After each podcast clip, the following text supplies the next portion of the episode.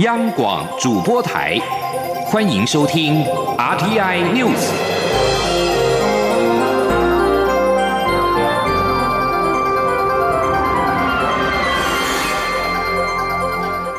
各位好，欢迎收听这节央广主播台提供给您的 RTI News，我是陈子华。香港民间人权阵线在今天发起国际人权日游行。香港民政在晚上宣布，共有八十万人上街，而港警则称最高峰有十八点三万人。游行期间并没有爆发肢体冲突，但是部分的游行人士在傍晚起到晚间，在中环一带跟防暴警察对峙。在过程当中，警方一度举枪以及胡椒喷雾，并且出动水炮车和装甲车在现场戒备。到了晚上八点四十分左右，在中环对峙的现场前线堵路的示威者已经离去。到晚上九点，大部分示威人士已经离去，警方则未继续采取动作。而这场下午三点开始的游行，从维园走到中环浙大道，获得警方发出不反对通知书。而根据警方发出的不反对通知书，游行是在下午的三点到晚上的十点举行。而在晚上九点多的时候，民政召集人陈子杰在终点宣布游行结束，呼吁现场人士返回行人路，并且尽快的散去。陈子杰并且呼吁香港特首林郑月娥成立货真价实的独立调查委员会，以回应市民的诉求。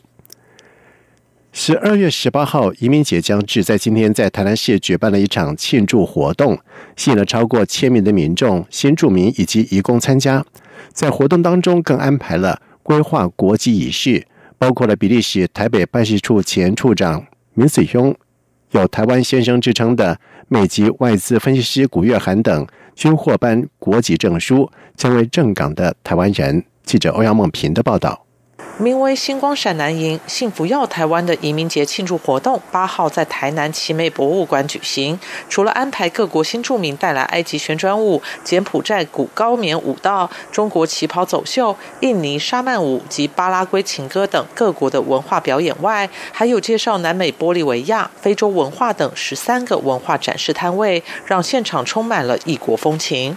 今年活动也首次纳入规划国籍仪式，颁发规划国籍证书给比利时台北办事处前处长明子庸，有“台湾先生”之称的美籍外资分析师古月涵，澳洲籍人工智慧专家李大卫，搭建台湾创意工作者国际交流平台的英国籍设计师裴伊恩，离岸风电专家南非籍范炳天等人。此外，为了感谢移民为台湾注入新力量，在活动中也特别表扬发起移工组团进坛活动的印尼籍移工玛雅，奉献台湾四十多年的瑞士籍神父吴道远，推动粤语检定的越南籍阮氏美香等十位新住民籍移工。中央广播电台记者欧阳梦平采访报道。台湾移工联盟今天在台北举行了移工大游行，呼吁废除中介制度，改采政府对政府的直接的聘雇等，以保护移工不受剥削。同时，联盟也搜集了十五位移工遭到剥削的故事，集结成书，并且在游行送至国民党以及民进党中央党部，盼两党候选人能够重视在台弱势的移工议题。记者谢佳欣的报道。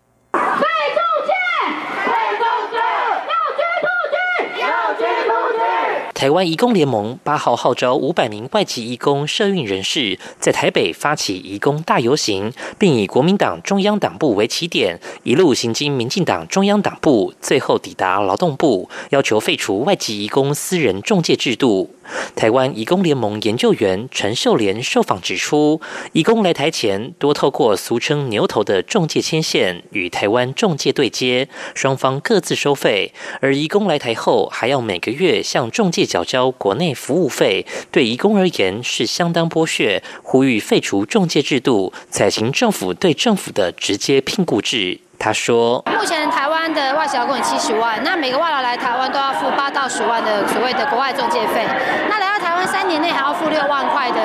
国内服务费，所以代表一个外籍劳工他来到台湾，他要付大概二十万的成本，加工一年到一年半都在还这个债。可是实际上整个聘雇的成本都是后来在付，他付给中介，让中介帮忙外劳的雇主来管理他。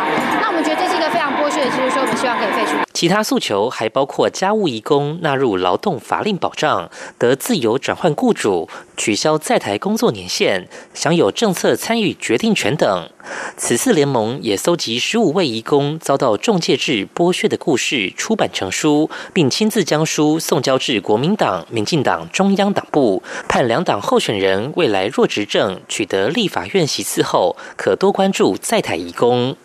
国民党方面由列入不分区立委名单的台湾劳工总工会理事长王玉文接下赠书，他表示非常清楚移工的这些诉求，会向劳动部反映。民进党则是由发言人李明利出面，他指出会建议劳动部重新审视完善制度不足之处，而民进党作为对话沟通平台，也会持续将相关意见反映给劳动部做检讨。中央广播电台记者谢嘉欣采访报道。而劳动部则是回应表示，引进方式仍会回归市场机制，如果有违法收费，将会依法开罚。台湾当代文化实验场主题展“城市震荡”在今天落幕，在两个月的展期当中，共吸引了两万两千人次参观。台湾当代文化实验场研究组研究员汪义军表示，这次的主题展当中讨论了许多的城市、经济、文化、历史以及政治议题，也希望借此让民众重新理解空总这个场域。记者欧阳梦平的报道。以旧空军总司令部为基地的台湾当代文化实验场于二零一八年成立，继去年以在基地当实验成为态度，作为启动翻转基地与园区的号角后，今年十月再推出城市震荡特展，从复式、污痕与循环作为观察和探讨的三项切面。其中，在复式展区重新检视现代工业化体制与全球资本主义奉行的增长主义对文化发展带来的多项影响。同时探讨科技媒介对生活带来的巨大冲击。乌痕展区的题材及内容横跨当代艺术、文史档案与田野调查，并首度与国立台湾历史博物馆合作，以乌痕的概念发展，从馆藏系统中重新考掘脏污与洁净的意义。循环则侧重凝视相城之间逐渐形成的循环之境。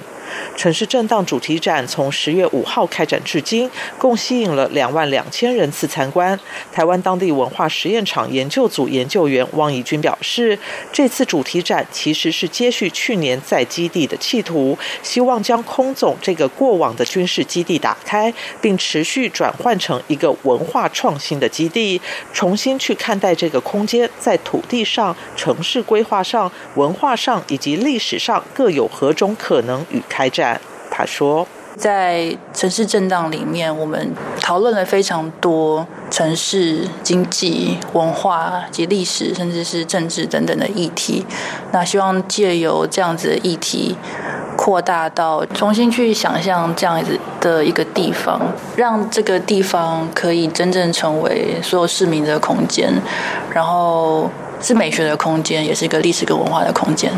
文化实验场基地的前身为台湾总督府工业研究所，战后改为台湾省工业试验所。一九五零年成为中华民国国防部空军总司令部。空总台湾当代文化实验场成立后，将空间活化，希望透过多样化功能和设施服务，汇聚当代创意文化，建构未来社会文化愿景的实验和实践的场域。中央广播电台记者欧阳梦平在台北采访报道。罗惠夫卢岩基金会在今天举办了第二十二届“用爱弥补儿童文学奖”的颁奖典礼。在今年金奖作品《透明人》是作者以自身的经验为出发点，描述一位幻想中的朋友如何陪伴主角度过校园适应期。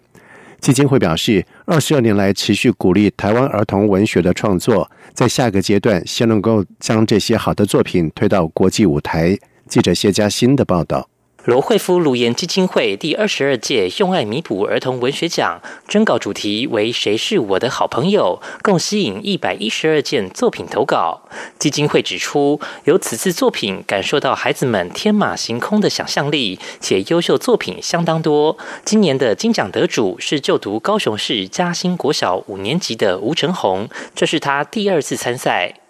吴成红以自己就读国小一年级时的经验，创作出《透明人》故事。剧情描述不适应小一生活的主角，幻想有一位不存在的朋友陪伴他度过校园生活，直到他适应这个新环境。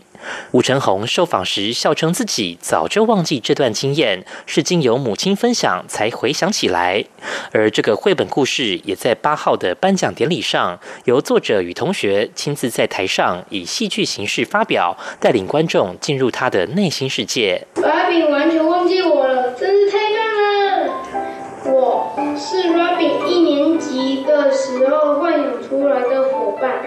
刚上小学的 Robin。不太这件事情，让他觉得无聊。他需要有